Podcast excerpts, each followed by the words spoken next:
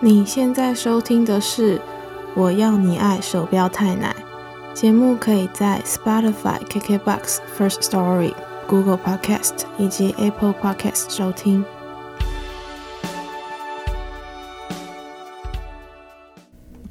Hello，大家好，欢迎收听第五集的《我要你爱》手标太奶。好，我发现我唱了这么多次，就是也没有很多次，就五次。我发现我已经越来越觉得尴尬了。那就是欢迎大家再来收听我电台啦。那今天要介绍的泰国乐团呢，就是 Plastic Plastic。然后不知道大家有没有听过他们？嗯，应该是没有啦。但是呢，反正总而言之，我觉得这个乐团呢，带给我一种非常开朗的气氛。就是每次听他们的歌，我都会。被他们鼓舞了起来。那 Plastic Plastic 它是一个兄妹团，然后那个哥哥呢，不知道大家前前年的时候，就是觉醒音乐祭有邀请泰国乐团来，然后哥哥是 Dream and Swing，就是那一年 Dream and Swing 有被邀请来嘉义，然后哥哥也是 Dream and Swing 的一个团员。然后呢，在 Plastic Plastic 里面呢，主唱是妹妹，那哥哥是负责弹吉他的部分，然后妹妹也会同时就是弹钢琴啊等等。那我觉得他们的歌呢，就是会让你听的时候感觉好像一年四季都只剩下春天还有夏天。为什么呢？就是因为我觉得春天跟夏天好像是一年四季里面。就是属于偏开朗的季节，然后秋天跟冬天反而比较阴郁，然后或者是萧瑟，就是那种冷冷的样子。然后听他们的歌，虽然有时候歌可能会是，就是不一定是非常轻快，但是只要有时候也会是慢歌嘛。然后只要听他们的歌，好像心情就就是不好的心情都会被一扫而过。然后他们的歌呢，其实我一开始听的时候，我主要是听他们的英文歌，因为他们的创作大部分也都是以英文为主。然后有时候有些歌可能就是英文跟泰文夹杂啦。话不多说，就是因为还不太会泰文嘛，所以我可能查这些乐团的资讯，就是都要用英文来查。可是我发现他们的介绍其实好像在英语圈或者是。嗯，或者是中文，就是有人会有中那个台湾人或者是一些人会介用中文介绍，可是好像不太多，就是都是给一些蛮基本的资讯。所以我今天一样就是跟大家介绍几首我推荐的歌啦。其实我每一首都还蛮喜欢的，但就是挑几首，嗯，对我来说好像更就是我会我更喜欢，然后更有意义的歌吗？就不太一定啦，但就是会介绍我一开始是怎么样知道这个乐团，那就开始吧。第一首歌要推荐的就是歌叫做 Merry Go Round，就是旋转木马的意思。觉得这首歌我一开始吸引我是因为它非常的俏皮可爱，而且我是看着 MV 一起一起播的，然后因为它也是用英文唱，然后所以就也很好理解，他们的歌词都非常的简单。歌词里面呢，它它就是有一个。他要传达的意思就是说，我一点都不需要任何东西，因为呢，我身边已经有你，只要有你就已足够，是不是非常的甜蜜？但是我觉得这首歌就不仅仅可以解释为说是爱情的甜蜜，其实也可以解释成友情啊、亲情，就是只要有一个你在乎的人在身边，然后就可以给你带来快乐，不一定要借由外在的一些。嗯，物品就是比如说，不一定一定要去吃大餐或什么，我才能够拥有快乐。其实只要身边有你就已经足够。所以我觉得这首这首歌呢，就是非常的活泼，而且这种就是大家看 MV 之后会发现有一个超好笑的事情，就是他们是用 CG 特效，就是，因为这首歌叫 Merry Go Go Round，然后。还有还有就是 roller，就是里面歌词也有提到 roller coaster，就是云霄飞车嘛。然后他们就假装，就假装自己在云霄飞车上，但其实都是用 CG 合成，就是还蛮明显。他没有要骗你，他他没有要就是用超超高的 CG 技术来来就是吸引你，但就是你整首歌你会觉得这太可爱了吧，就是整个就是嗯，就是爱上。然后再来呢，要介绍的是《Girls Don't Cry》，就是我觉得这首歌是他们稍微比较慢的歌，但其实也算是偏有点轻快，就是有点轻快，但其实慢慢的。然后这首歌《Girls Don't Cry》，我们看那个看这个歌曲的名字，其实就。可以知道说，嗯，应该就是有有有一个女生，她心情不太好。然后这首歌传达给大家的感受就是，给悲伤难过的女孩们加油打气。即使事情开展的不如预期，但之后终究是会有好事发生的。所以就是叫大家不要就是困在一时的悲伤里面，还是要拾起笑容啦。然后，嗯，我觉得他们的歌就是传达的东西都很正向。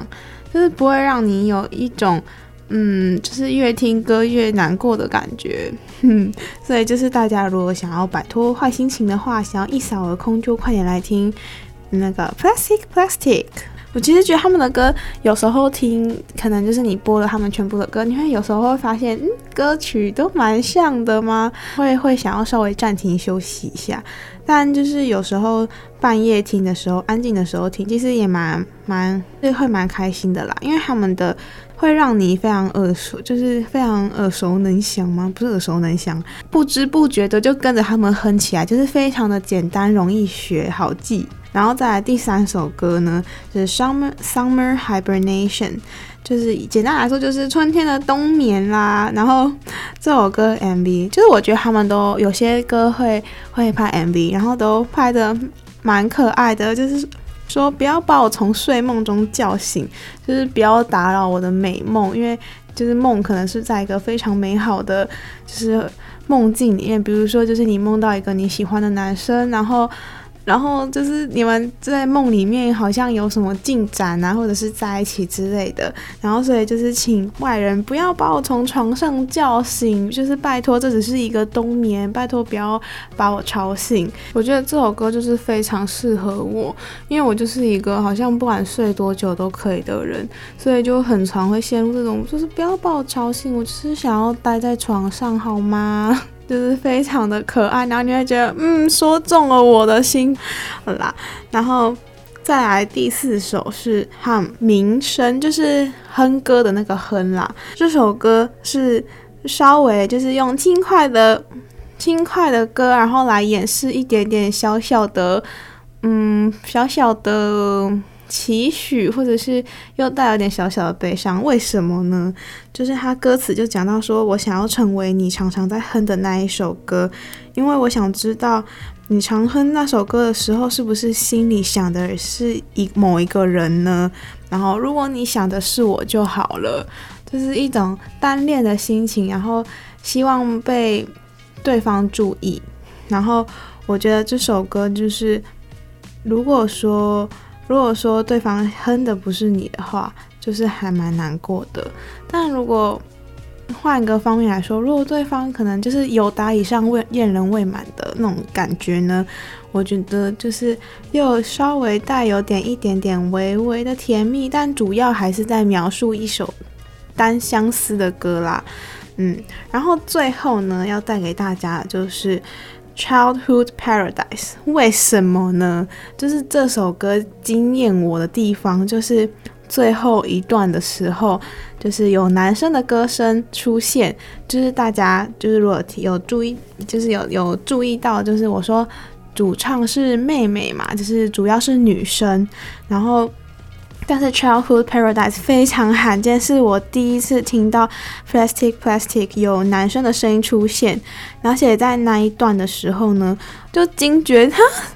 好像《落日飞车》哦。就是我自己非常喜欢台湾的乐团落日飞车，然后就在听的时候，我还看就是那首歌是不是有 feat 那个落日飞车，因为那个之前 Dream and Swing 就是也就是哥哥，同时也在另外一个乐团有跟落日飞车一起合作过一首歌，然后我就想说，哈，该不会这首歌就是 feat 那个落日飞车的果果主唱？然后后来就是看看了一下，就是哎没有相关的介绍，然后所以我也不太清楚说这个男生的声音会不会其实是。是哥哥的声音啦。Childhood Paradise 这一首歌，就是内容就是在讲说，他想起了，他总是想起那个儿时的快乐时光，然后因为有你在身边，然后那时候好像就是一直都是非常的快乐，在天堂一样。而且同时呢，也很庆幸现在你还在我身边，就是可以把它想成是，嗯，可能是自己的兄弟姐妹啊，就是就是一路都陪伴你到长你长大，也可以讲说是那种儿时的玩伴在身旁，然后一直到现在，我们的友情都还没有变。我觉得。如果说是友情的话，从小时候成就是陪伴你到长大，其实这种友情真的是非常珍贵。因为像是我的话，老实说，好像嗯，身边没有一个从，比如说从国小好了，国小可能会有很好的朋友，但是到国中之后又换了另外一群，然后再到高中，国中的朋友又被我抛，就是又没有，就慢慢的失去联络，然后一直到。大学就是我觉得真正的友情比较常会陪伴你到，嗯，长大以后就是出社会之后，好像是从高中开始，就是我觉得国小跟国中的友情好像对我来说啦，就是嗯，好像是一个过去式的感觉，所以我觉得有一个从儿时到至今都一直陪伴你在身旁的朋友，其实是非常难能难能可贵的。所以呢，我觉得这首歌就是我今天想要推荐给大家的《Childhood Paradise》。那希望大家听到 Plastic Plastic 的歌，也可以一样，呃，被他们鼓舞，然后把坏心情都丢掉。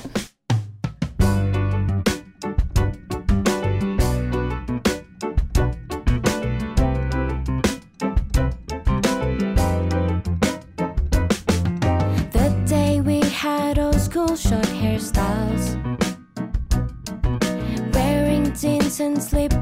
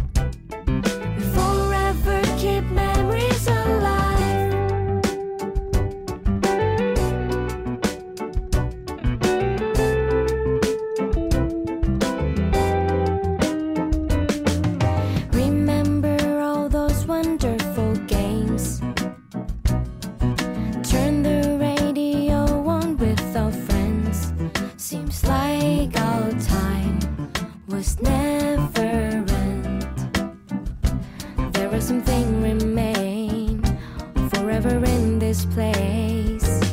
It shines so bright for a while. We had such youthful time.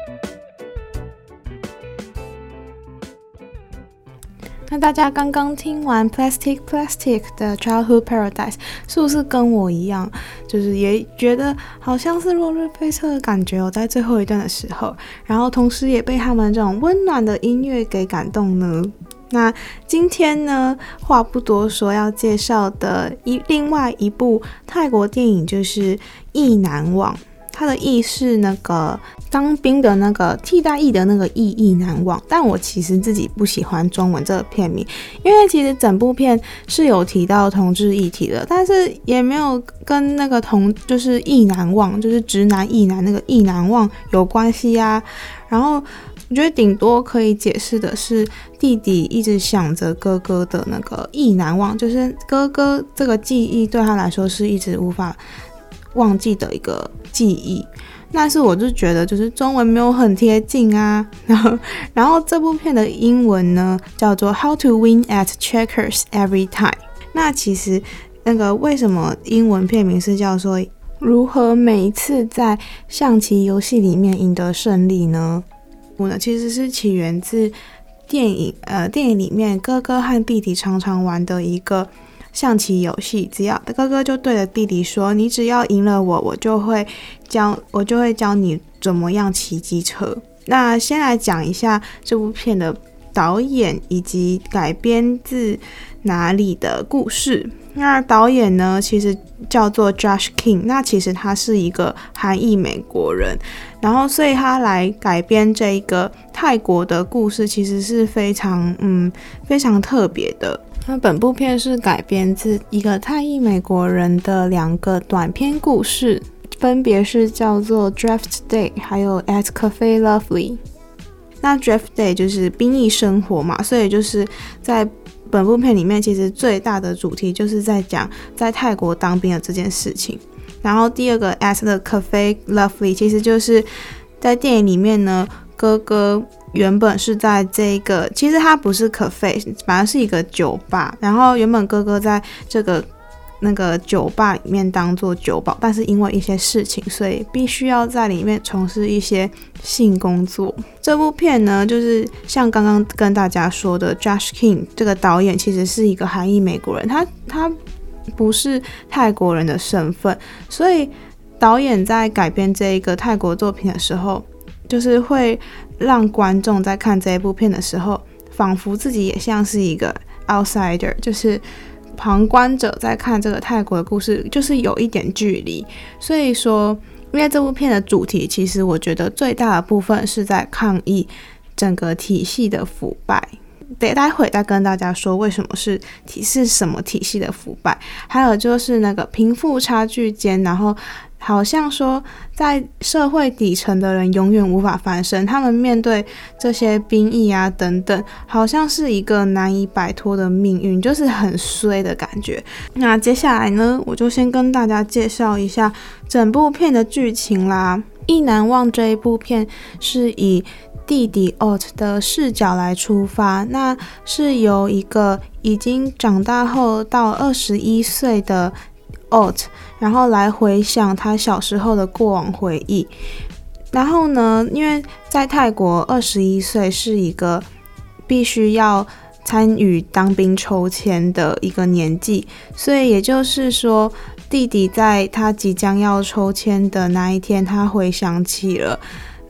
哥哥遗憾他还有周遭的人发生过的事。小时候呢，弟弟跟哥哥因为妈妈早就妈妈早就已经过世，然后爸爸后来又因为在一起工程意外中身亡，于是哥哥跟弟弟就必须要靠他的阿姨来抚养长大。但阿姨也有一个妹妹，所以其实整体来说，他们整个家庭是非常贫困的，是难以靠阿姨一个人的力量来撑起这个家。于是哥哥其实负责了，是代表家里的一个赚钱的人，是。经济支柱，所以哥哥很早就出去工作了。那哥哥同时也有一个男朋友叫做斋。那其实两个人的身份地位是非常悬殊的。哥哥是出自一个贫苦的家庭，但是他的男朋友斋反而是一个家里条件非常好，而且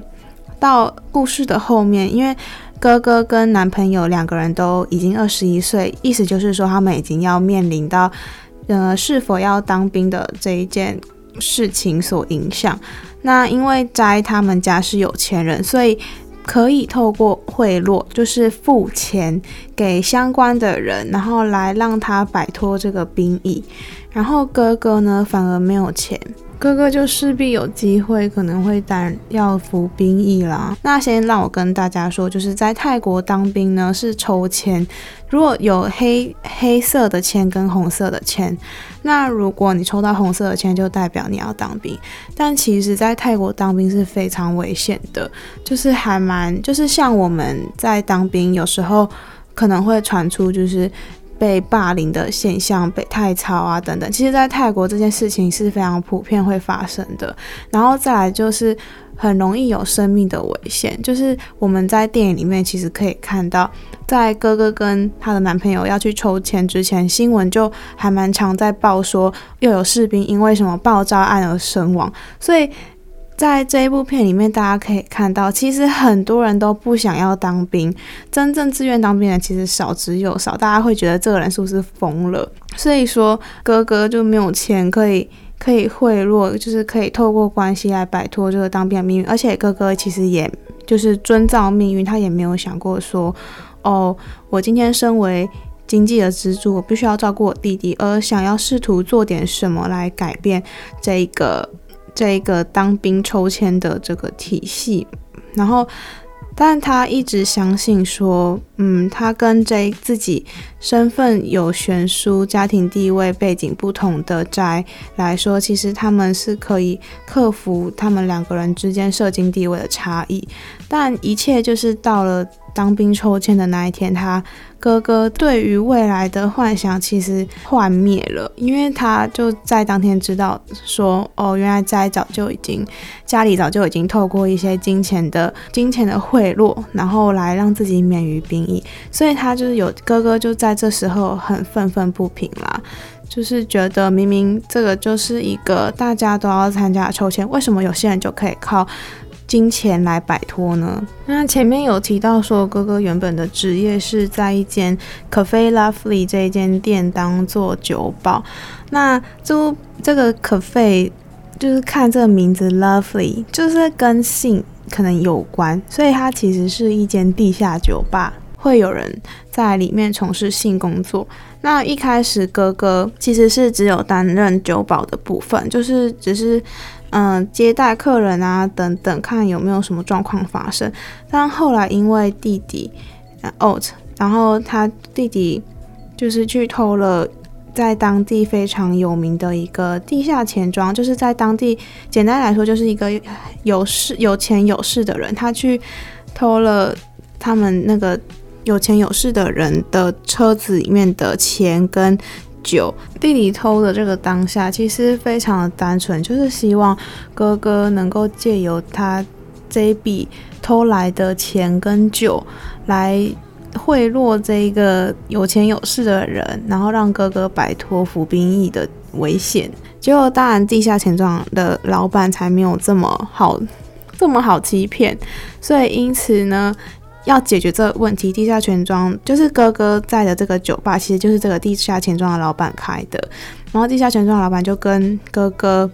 说：“那你是不是该做点什么？”所以于是哥哥最后就必须要从事性性产业，然后来还这个债吧。一切的一切，弟弟其实。就是弟弟被哥哥保护得非常好，整一部整部片其实可以看到哥哥对弟弟的关爱。就算弟弟做了这件事，让他必须要用身体来就是负责，然后担起这个责任，但他也没有告诉弟弟说哦，因为你怎样，就是他也没有对弟弟做太多责备，反而只是觉得说，嗯，弟弟只是因为太小还不懂事而已。所以我觉得整部片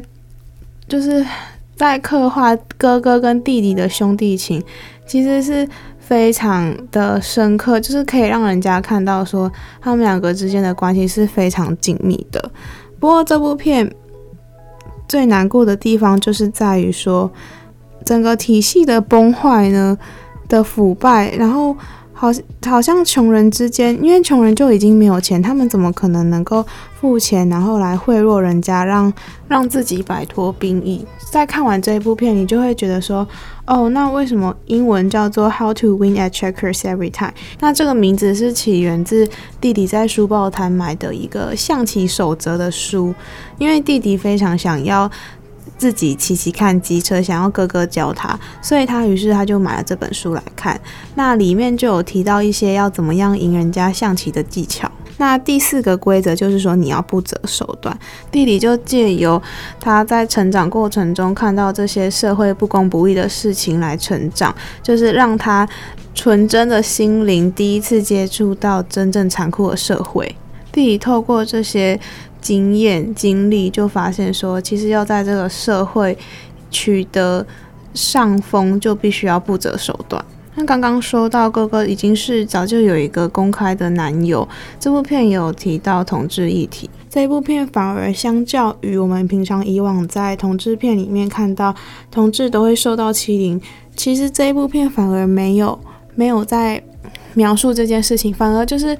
体现出一个泰国人。是一个相对开放包包容的国家，他们可以接受就是不同性向的人，而且包括里面其实也有跨性别的人的角色存在，但是他们并没有受到很多的歧视，反而是一个非常平静的社会啊。所以这一部片在同志议题上，反而是可以体现出泰国这个开放的国家，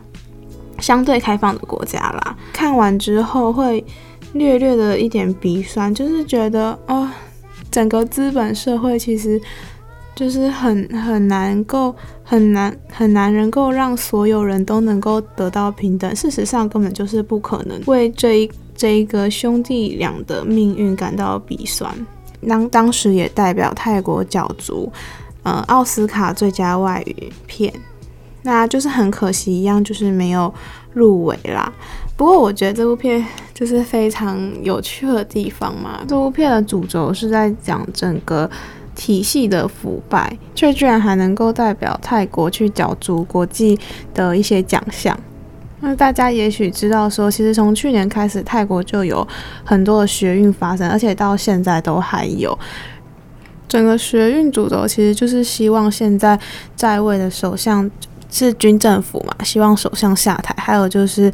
对于整个王室的质疑吧，所以在这个相对非常敏感的议题来说，泰国居然愿意让他让这个这一部片《意难忘》来角角代表自己的国家来角逐最佳影片的奖项，其实是非常不容易的。那如果大家想要知道，就是电影里面哥哥后来当兵之后发生了什么事情，就欢迎大家来看这一部片《意难忘》，或者是上网搜寻《How to Win at Checkers Every Time》。那今天的介绍就在这边结束啦，我们下周见。